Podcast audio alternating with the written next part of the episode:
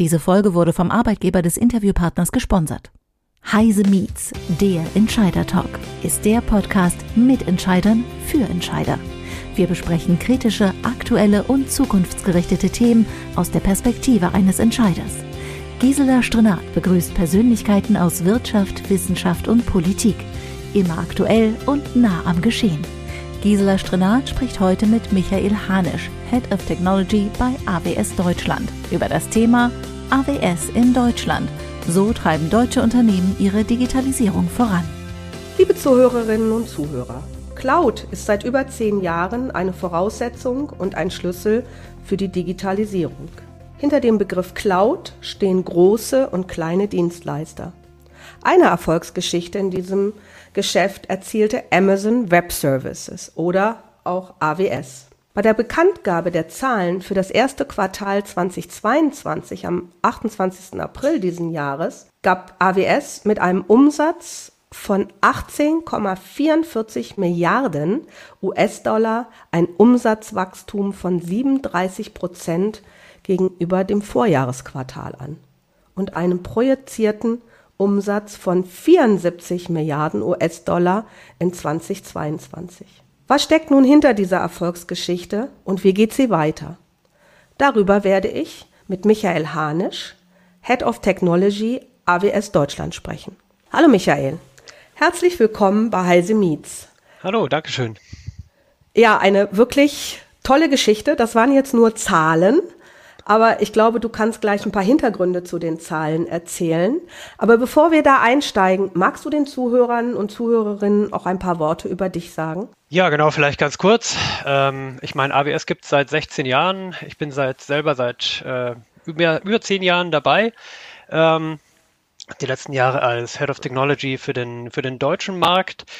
Ja, ich arbeite viel mit, mit Kunden, um sozusagen, ja, also ein bisschen meine Mission würde ich mal sagen, die, die IT mehr ja, zu einem wertschöpfenden Teil des Unternehmens zu machen. Ja, dafür zu sorgen, dass die IT sich transformieren kann und mehr das Business insgesamt unterstützt und weniger sozusagen eine reine Kostenstelle bleibt oder oft halt vielleicht ein, ein Bremser im Unternehmen. Ähm, ich muss dazu sagen, ich bin selber Softwareentwickler. Ja, ich habe früher auch IT gemacht. Ähm, und habe oft gesehen, wie man sich dann auch gegenseitig dann auch mal im, im Weg steht, wo man vielleicht nicht weitergekommen ist, weil man keine Ressourcen hatte, weil es zu lange gedauert hätte, ähm, Rechner aufzusetzen und man vielleicht nicht das Budget hatte, jetzt nochmal für ein Projekt nochmal Ressourcen anzuschaffen.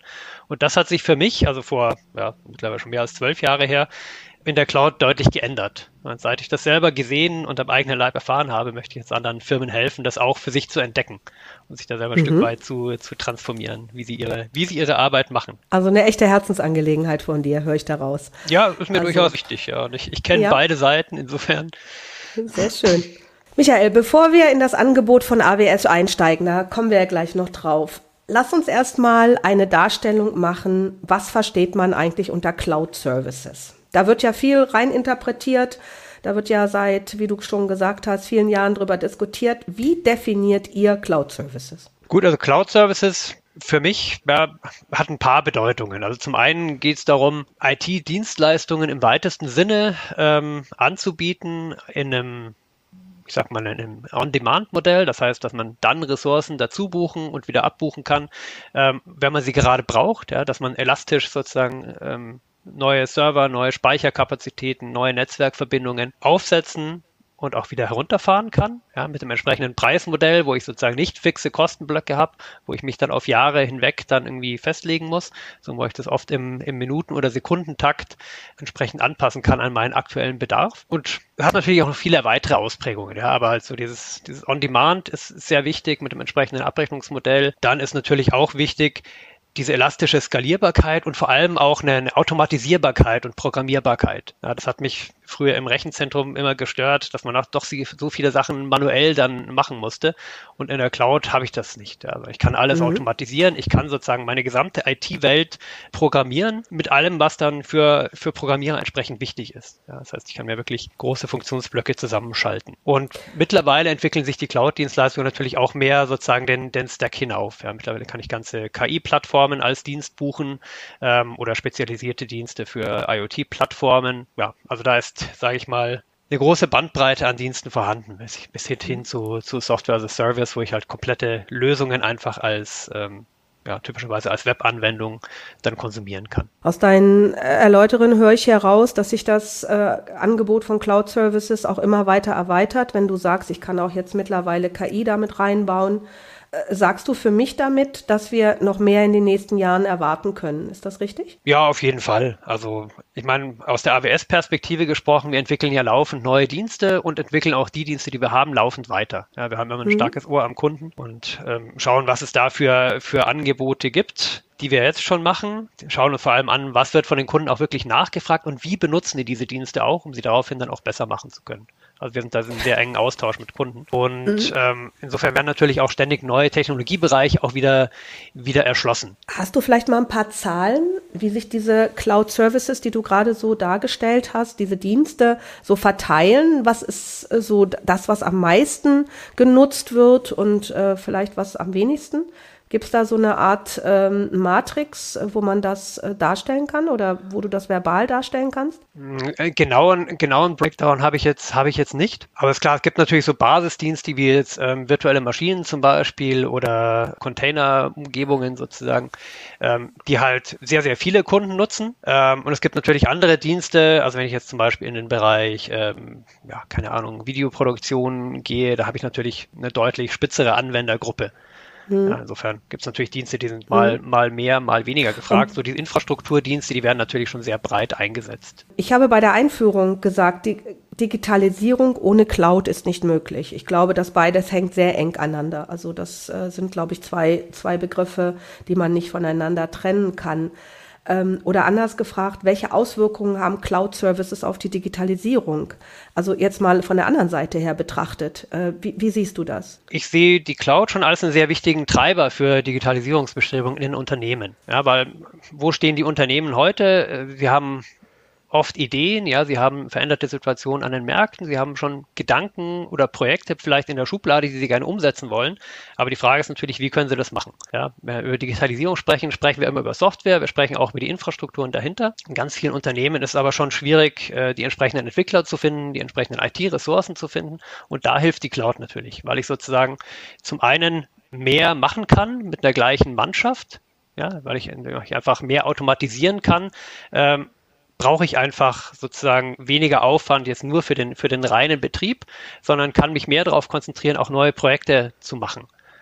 Gleichzeitig wird es auch viel einfacher, einfach für ein Projekt eine Infrastruktur zu schaffen und die nach dem Projekt, äh, wenn es nicht erfolgreich war, auch einfach wieder einzustampfen, ohne dass ich sozusagen mit, äh, mit Millionen an Kosten für irgendwelche Infrastrukturen ähm, ja, sitzen mhm. bleibe, die ich dann gar nicht mehr brauche. Und dieses mhm. Experimentieren, das hilft natürlich, das hilft natürlich sehr viel. Und das, das sieht man auch. Also wir haben vor kurzem eine, ähm, eine Studie in Auftrag gegeben, die sich mal angeschaut hat, was was hat sozusagen die Cloud-Nutzung für einen Effekt jetzt in Deutschland? Also Cloud-Nutzer allgemein, AWS-Nutzer oder Unternehmen, die die Cloud nicht nutzen. Und da hat man schon ganz gut gesehen, dass generell die Firmen, die auf Cloud setzen, einen deutlich höheren Anteil äh, an Umsatz mit neuen Dienstleistungen, neuen Produkten generieren, jetzt äh, verglichen mit Firmen, die das nicht tun. Und ich mhm. glaube, das zeigt mhm. ganz gut, dass das auch funktioniert, ja, weil man eben sieht, ja, ich kann leichter neue Ideen auch umsetzen, damit auch erfolgreich werden, ohne sozusagen in riesen Vorleistung gehen zu müssen. Jetzt denken ja viele, diese Dienstleistungen werden hauptsächlich von großen Konzernen und Industrieunternehmen genutzt. Also da, du hast vorhin auch gesagt, ich bin skalierbarer, ich kann ganz anders agieren, ich äh, muss das nicht alles selber vorhalten. Für welche Bereiche benutzen äh, Konzerne und Industrieunternehmen denn hauptsächlich Cloud-Lösungen? Mehr in der Produktion, mehr in, in, im, im kaufmännischen Bereich? Äh, wo, wo sind dann äh, eure, eure Hauptkundeninteressen? Ja, eigentlich, eigentlich durch die Bank. Ja, also ich meine, in der, eben auch in dieser aktuellen Umfrage haben irgendwie äh, mehr als 37 Prozent der deutschen Unternehmen gesagt, dass sie schon Cloud nutzen. Ja, das heißt über einen, über einen Drittel, das ist schon mal eine ganze Menge. Und da sind natürlich alle andere, alle möglichen Anwendungsfälle dabei. Es gibt Unternehmen, die halt komplett in der Cloud funktionieren. Es gibt eben Unternehmen, die halt wirklich Cloud einfach nutzen, um diese innovativen Produkte ähm, aufzusetzen, um neue Dinge auszuprobieren und schneller an den Markt zu bringen. Das ist, das ist sehr unterschiedlich. Also es gibt sicher Branchen, wo sozusagen schon die Cloud-Nutzung deutlich weiter verbreitet ist. Also wenn man jetzt zum Beispiel im Bereich ähm, Internetindustrie, Kommunikationsindustrie schaut, ähm, da nutzen mehr als zwei Drittel der Unternehmen schon die Cloud. Im Fertigungsbereich äh, sind es, glaube ich, so 22, 23 Prozent. Das mhm. heißt, da ist deutlich noch, noch Luft nach oben natürlich. Aber mhm. die Anwendungsfälle, die unterscheiden sich eigentlich eher nach Kunde. Also je nachdem, wo der Kunde heute schon aufgestellt ist, wo er sich hinentwickeln möchte, ähm, wird sozusagen ja bei einem bestimmten Teil angefangen, also bei einem bestimmten Projekt zum Beispiel, ähm, oder in einem bestimmten Unternehmensbereich, der dann zuerst in die Cloud ähm, gehievt wird. Wenn wir jetzt mal Deutschland anschauen, Deutschland ist ein Land mit sehr vielen kleinen und mittelständischen Unternehmen. Und äh, bei einem Fachkräftemangel, den wir im Moment haben, fehlt es denen auch oft an IT-Fachpersonal. Wo finden die dann einen Mehrwert in der Cloud? Ja, also ich glaube, sie finden gerade deswegen einen, einen Mehrwert in der Cloud, ja, weil gerade im ländlichen Raum ist es ja oft so, ich tue mich halt schwerer, auch Fachkräfte zu finden, weil ich vielleicht nicht so viele Leute habe, die umziehen wollen. Ich bin vielleicht nicht so integriert in jetzt irgendwelche Innovationsnetzwerke. Ich habe weniger äh, wahrscheinlich eine, eine Hochschule am Standort zum Beispiel, über die ich halt ähm, neue Leute rekrutieren kann. Aber ich kann über die Cloud natürlich einiges davon auch kompensieren, weil ich eben ja zum Beispiel Dienste entwickeln kann, für die ich jetzt weniger Fachpersonal brauche. Ja, ich meine, viele Cloud-Dienste sorgen ja dafür, dass ich, dass ich sozusagen, ich sage immer, aus, aus weniger mehr machen kann. Ja, indem ich halt zum Beispiel einen, einen Plattformdienst nehme, der schon jetzt zum Beispiel den Datenbankbetrieb komplett verwaltet. Ja, dann kann ich sozusagen die Mitarbeiter, die sich bisher um den Betrieb der Datenbanken gekümmert hat, die können sich jetzt um neue Sachen kümmern. Die können sich mehr sozusagen um andere Dinge kümmern. Und so komme ich dann wieder weiter mit der Mannschaft, ähm, die ich habe. Schönes Stichwort, ländlicher Raum. Im ländlichen Raum, wissen wir alle, ist natürlich die Infrastruktur und gerade die ITK-Infrastruktur oftmals nicht so gut. Es fehlt an Breitband. Welches Risiko gehe ich ein, wenn ich meine, meine Daten oder auch meine äh, Services über Cloud-Services abwickle? Wenn ich das nicht mehr alles auf meinem eigenen Rechner gehostet habe? Oder gehe ich überhaupt ein Risiko ein? Ja, das ist natürlich immer die Frage, aus welcher, aus welcher Brille man sich das anschaut. Wenn wir sozusagen sagen, wir sind im ländlichen ländlichen Raum unterwegs. Kommt es darauf an, ja. Also wenn ich jetzt so an einen typischen ähm, Mittelständler denke, der jetzt halt ähm, auf dem Land sitzt und dort auch seine Fertigung hat, das ist natürlich eine, eine Firma, die will nicht, dass sozusagen die Produktion ausfällt, wenn jetzt die Internetleitung ähm, in die Cloud sozusagen dann unterbrochen ist oder sowas oder zu langsam wird. Ähm, aber auch dafür gibt es Möglichkeiten. Ja, das heißt, da werden dann viele Sachen sozusagen eher über, über Edge Computing gelöst, gerade was jetzt die Produktionssteuerung angeht. Umgekehrt ist es aber gerade so, der Vorteil in der Cloud ist dann, dass ich eben nicht äh, lokal ein Rechenzentrum aufbauen und betreiben muss. Ja? Äh, und typischerweise habe ich dann oft nur ein Rechenzentrum, auch ein sehr kleines. Wenn ich in der Cloud bin, kann ich mich leichter redundant aufstellen. Ich kann meine Verfügbarkeit deutlich erhöhen, weil es ja auch oft darum geht, ja, wie verknüpft sich dieses Unternehmen mit anderen ähm, Unternehmen seine Wertschöpfungskette? Ja, das ist ja nicht nur sozusagen die Innensicht, ähm, kann ich aus dem Büro auf den Server zugreifen, sondern auch, was können meine Partner machen? Können die auf meine Dienstleistungen zugreifen? Ähm, können die mit mir Daten austauschen? Und da habe ich dann durch den, durch die Cloud einen echten Mehrwert, weil ich sozusagen die Verfügbarkeit erhöhen kann. Mhm, mh, spannend. Noch ein anderer Bereich, der mich auch in letzter Zeit sehr viel beschäftigt hat, ist das Thema Startups. Wir haben ja eine recht gute Startup-Kultur in Deutschland, also wenig Kapital, hohe Innovationspower.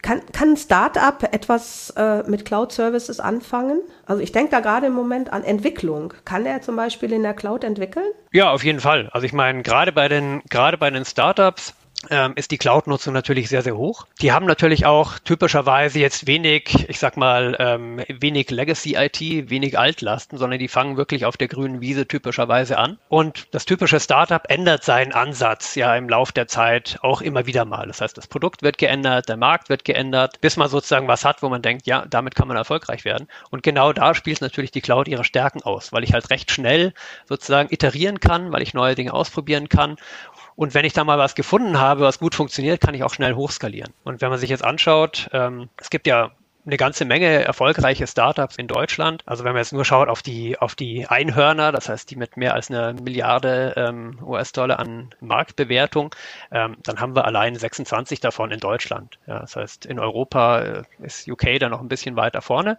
ähm, aber ansonsten stehen wir da sehr gut da. Lass uns zu einem nicht so angenehmen Thema kommen. Wir alle leben in Krisenzeiten. Ich meine, das kommt, geht an keinem von uns vorbei. Und äh, wenn wir uns äh, die deutsche Wirtschaft angucken, sind 20 Prozent unserer Wertschöpfung kommen aus Industrieunternehmen und gerade die Industrieunternehmen sind im Moment aufgrund von Krise, von Energie und allem wahnsinnig gebeutelt. Und ich glaube, gerade diese Unternehmen suchen im Moment nach ganz vielen Lösungen, wie sie Dinge verändern können.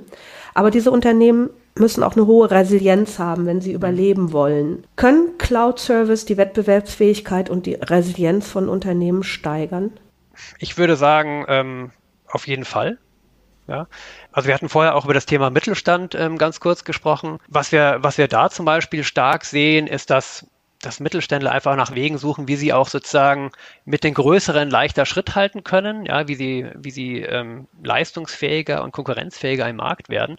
Äh, und zum Beispiel jetzt auch an die, an die letzte Befragung anknüpfen, da haben mehr als die Hälfte der, der Mittelstandsunternehmen gesagt, ähm, dass die Cloud ihnen sozusagen hilft, wettbewerbsfähiger zu sein. Ja, für mich ist immer der wichtige Punkt ist, Cloud ist für mich eine, eine Technologie, die sozusagen andere Technologien demokratisiert. Ja, aber die erlaubt es auch kleineren Unternehmen ähm, auf, ja, sozusagen mit den Großen mitzuspielen, weil ich eben viele Sachen, die ich mir selber gar nicht aufbauen könnte, weil es sich nicht lohnt, weil ich nicht die Leute habe, weil ich nicht die Skaleneffekte habe, jetzt leicht als Service konsumieren kann, ja, und damit sozusagen auf dem gleichen, ja, auf der gleichen Ebene mitspielen kann, wie die Großen sozusagen, die sowas vielleicht mhm. auch selber bauen könnten. Glaube ich, ein ganz, ganz wichtiger Punkt, der gerade die kleinen und mittleren Unternehmen ähm, sozusagen in die Cloud auch bringt oder sie dahin motiviert, Cloud einzusetzen. Was jetzt die Resilienz angeht, sind es ja zwei Sachen. Ja, das eine ist sozusagen, wie schnell kann ich denn auf Veränderungen im Markt jetzt ähm, reagieren? Also zum Beispiel, was ist jetzt, wenn sich meine Lieferkette ändert, etc. Oder wenn ich vielleicht meine Produkte anpassen muss. Auch da hilft mir die Cloud, weil sie mich generell agiler macht, weil ich schneller Projekte umsetzen kann. Und damit habe ich halt ja auch die Möglichkeit, weil viele viele Projekte, ja, also ähm, durch die Bank hängen halt dann irgendwo doch wieder mit der IT zusammen und brauchen Änderungen an einem Software-System, brauchen vielleicht einen neuen Software-Stack, brauchen ein neues Netzwerk zu einem neuen Partner, mit dem ich erst seit kurzem zusammenarbeite. Und eine, eine agilere IT hilft mir dann insgesamt auch, mein Unternehmen ähm, agiler zu machen. Das ist sicher das eine.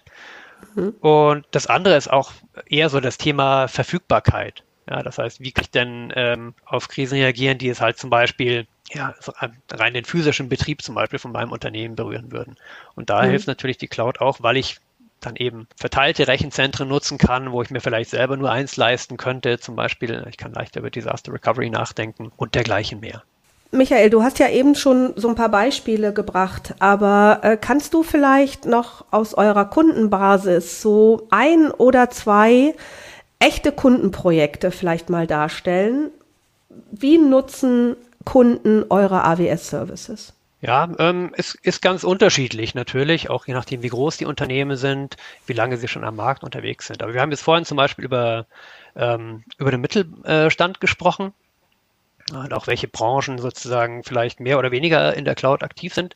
Ein ganz gutes Beispiel, äh, finde ich, ist sozusagen die, die Transformation bei, äh, bei Dürr Systems.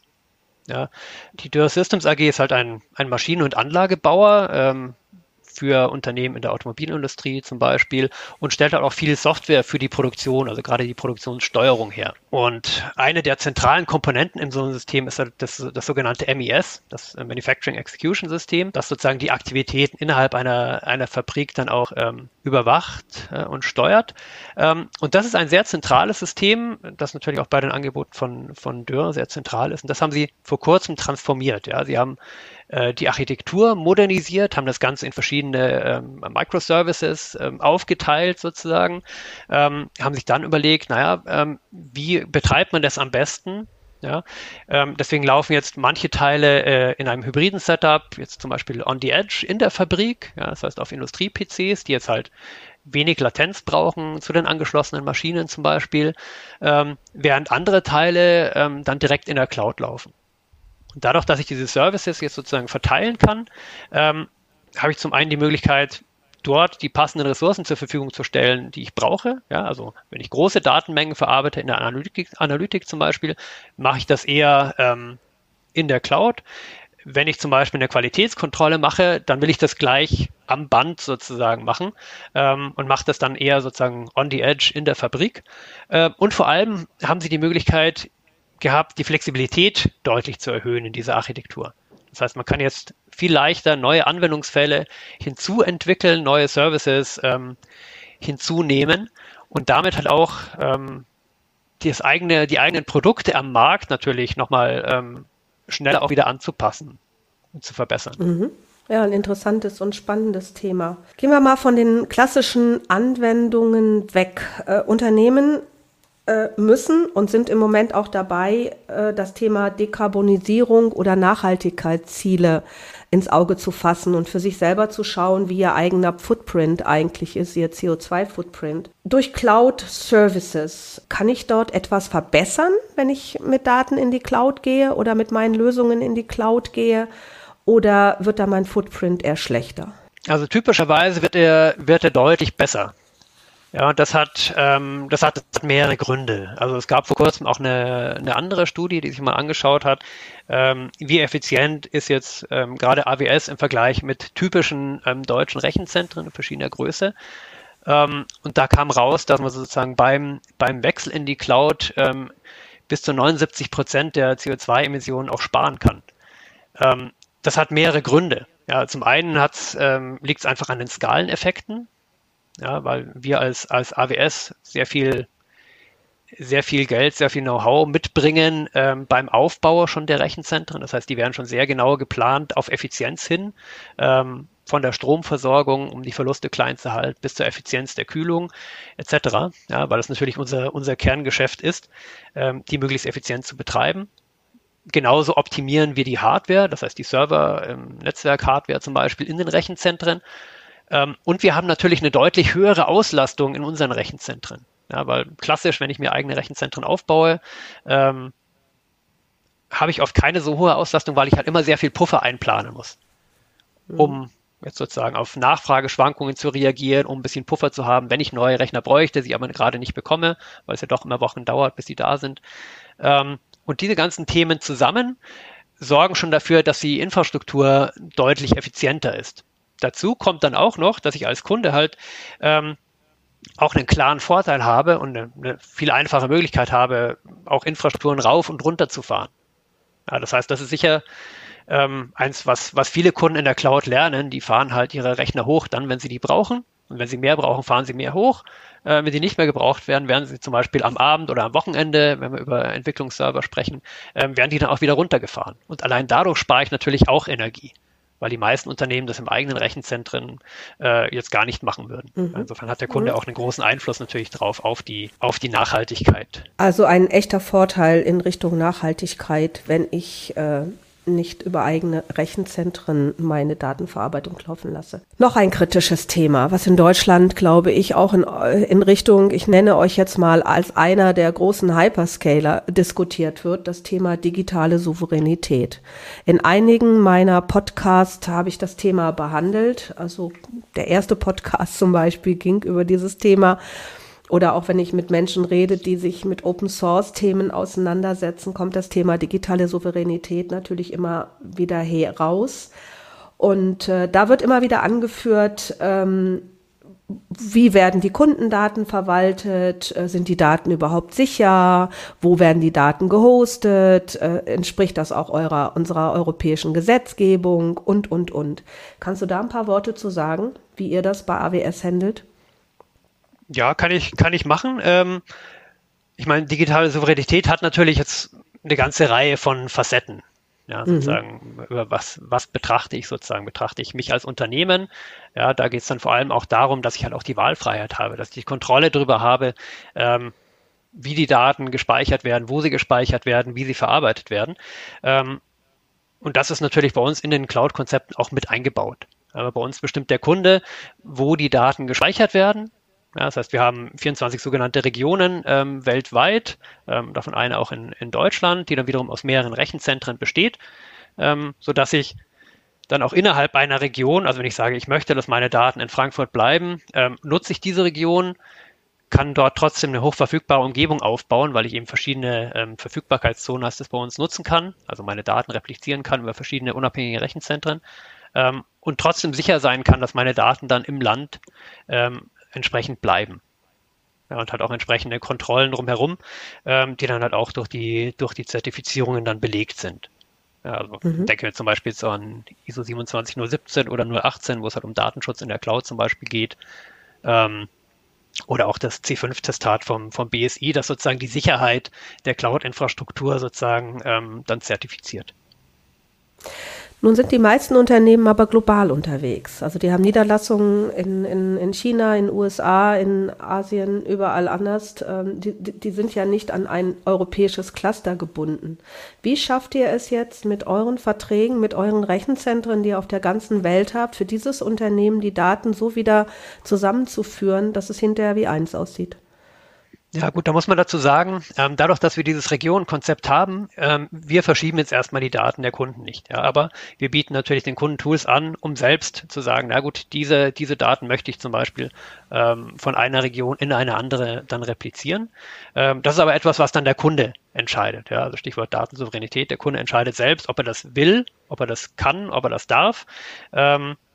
Und dann bieten wir entsprechende äh, Tools an, um zum Beispiel Datenbanken auch global aufzusetzen und die dann zu replizieren. Aber wie gesagt, das ist halt klar, was, was, der, was der Kunde ähm, selbst steuern kann und muss. Ähm, wo wir natürlich helfen, ist zum Beispiel, indem wir jetzt halt auch ein globales Backbone-Netzwerk anbieten, ja, wo es halt der ganze Datenverkehr zwischen den Regionen ähm, entsprechend über unsere Leitungen läuft, ähm, dort auch verschlüsselt wird, ja, um halt auch dem Kunden die maximale Sicherheit an der Stelle anbieten zu können.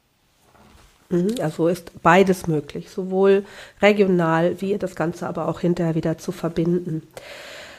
Genau, Ein das nächstes sehen wir durchaus. Bei, bei Kunden, äh, vielleicht noch um ganz kurz einzuhaken, die jetzt halt auch sagen, ja, sie möchten halt auch eben andere Märkte bedienen aus anderen Regionen, sei es aus Latenzgründen oder sei es dann eben auch aus regulatorischen Gründen. Wenn ich jetzt zum Beispiel sage, ich muss meine Daten der indischen Kunden in Indien behalten, da gibt es auch da die Möglichkeit, ähm, entsprechend die Regionen dort zu nutzen. Jetzt hast du in unserem Gespräch äh, ganz viel über, ähm, über Dienste gesprochen, über Anwendungsservices gesprochen und so weiter.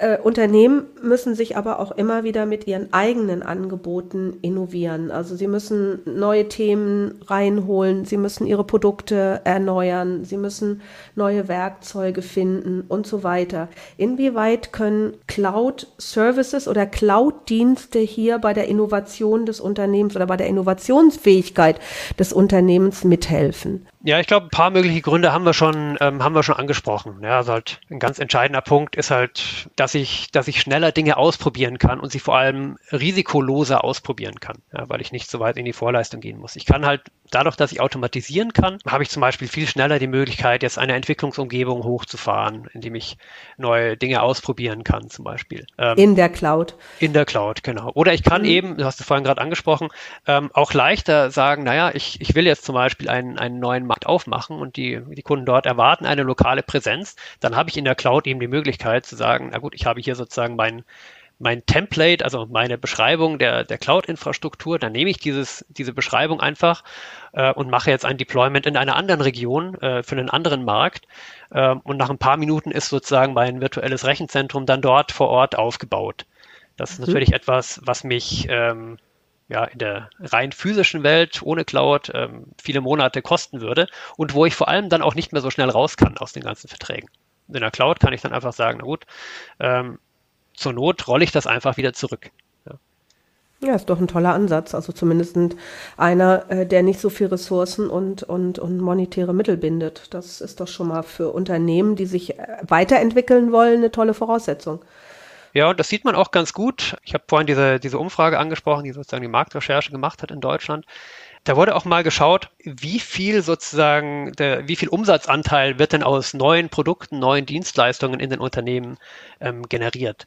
Und bei den Firmen, die jetzt irgendwie ähm, Cloud gar nicht im Einsatz haben, waren es ungefähr siebeneinhalb Prozent, glaube ich. Bei denen, die sozusagen stark auf AWS sitzen, ähm, war dieser Anteil schon bei 36 Prozent. Das heißt, wirklich ein hm. Drittel schon des, des Umsatzes wird dann aus, aus neuen Produkten, neuen Ideen sozusagen auch generiert. Und das spricht, glaube ich, schon auch ähm, für diese Innovationsfähigkeit. Super, hört sich gut an. Stichwort neu. Fachkräftemangel. Den meisten Mittelständlern oder auch im Großkonzern fehlt es an IT-Fachpersonal. Und wenn man äh, den Experten hören, Glauben schenken darf, äh, wird das immer noch schlimmer. Moderne cloudbasierte IT-Infrastrukturen, hilft das, junge Menschen oder auch Experten ins Unternehmen zu holen?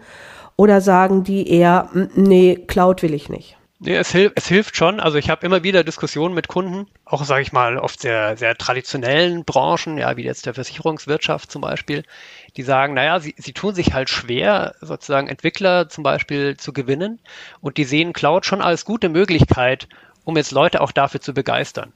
Weil für einen Entwickler, das ist jetzt auch aus meiner Perspektive, aus meiner Erfahrung gesprochen, für Entwicklung heißt, für Entwickler heißt halt, Cloud einzusetzen heißt halt auch wirklich schneller Dinge machen zu können. Ja, und wirklich Sachen machen zu können, ohne immer wieder ausgebremst zu werden, weil jetzt Infrastrukturen nicht zur Verfügung stehen, weil ich jetzt doch nicht den, den Rechner äh, kriege, den ich bräuchte, oder weil ich gezwungen bin, eine Datenbank zu nutzen, die sowieso schon überlastet ist, obwohl ich eigentlich lieber was anderes bräuchte für mein Projekt. Und diese Freiheit, ja, die ich als, als äh, Entwickler dadurch gewinne, äh, um wirklich Ideen umzusetzen, die ist natürlich sehr attraktiv für Mitarbeiter, die nach ähm, so einer Möglichkeit suchen. Und deswegen sieht man es durchaus bei Unternehmen, dass die halt auf äh, Cloud setzen, weil es ihnen auch hilft, äh, entsprechend ja, neue Mitarbeiter auch zu gewinnen dann. Vielleicht ganz kurz, also Generell ist es natürlich schon so, ja, dass, dass wir den Fachkräftemangel schon als Problem sehen. Ist aber auch eine, ein Bereich, wo wir natürlich unseren Kunden auch helfen können. Das heißt, AWS investiert auch viel in, in Ausbildungsinitiativen. Ja, wir haben zum Beispiel vor ein paar Jahren ein Programm gestartet, wo wir äh, angekündigt haben, weltweit ähm, 29 Millionen Leute zu trainieren mit, mit zumindest grundlegenden Cloud-Skills. Also einfach in die Breite zu tragen. Aktuell sind, glaube ich, 6 Millionen schon trainiert. In Deutschland sind es so 100.000 plus. Das hilft natürlich dann auch insgesamt dem Markt und insgesamt den Kunden um dann auch schneller Dinge umsetzen zu können. Tolle Initiative, muss ich sagen. Und da sieht man mal wieder, wie groß ihr seid. 29 Millionen ist natürlich ein Wort. Michael, vielen Dank für das offene und interessante Gespräch. Wenn ich unser Gespräch äh, einfach mal für mich zusammenfassen kann, bedeutet Cloud für mich risikofreier, schneller Innovationen nach vorne zu bringen. Habe ich was vergessen? Nee, ist, glaube ich, eine, ist, glaube ich, eine gute Zusammenfassung. Ja, und ich glaube, ganz wichtig ist, nachdem wir immer noch viele Unternehmen haben, die den, die den Weg in die Cloud ähm, noch scheuen, weil sie sich vielleicht nicht sicher sind, lohnt sich das für mich, lohnt sich das für mein Geschäftsmodell? Ähm, ich glaube, es lohnt sich wirklich, das einfach mal auszuprobieren, auch wirklich selber zu erleben, was das heißt, ähm, weil dann ändert man auch recht schnell seine Meinung, wenn man das mal sieht. Ja, also du hattest vorhin das Thema Sicherheit angesprochen. Ähm, die meisten, die meisten ähm, Unternehmen, die nicht in der Cloud sind, sagen, na, ich weiß nicht, ob ich das irgendwie sicher machen kann. Die Unternehmen, die diesen Schritt mal gemacht haben, die sozusagen da weiter sind, sind sich sehr, sehr sicher. Ja, da sind irgendwie äh, fast 80 Prozent der Unternehmen der Meinung, dass sie sagen, na, in der Cloud sind sie sicherer, als sie, als sie vorher jemals hätten sein können, weil mhm. sie sozusagen halt auf einer ganz anderen Basis aufbauen können. Und solche Ideen gibt es häufig, aber dazu muss man sich ein bisschen damit beschäftigen. Ähm, und natürlich auch in die, in, gerade in die Weiterentwicklung auch der eigenen Leute auch investieren. Gutes Schlusswort. Euch weiterhin viel Erfolg.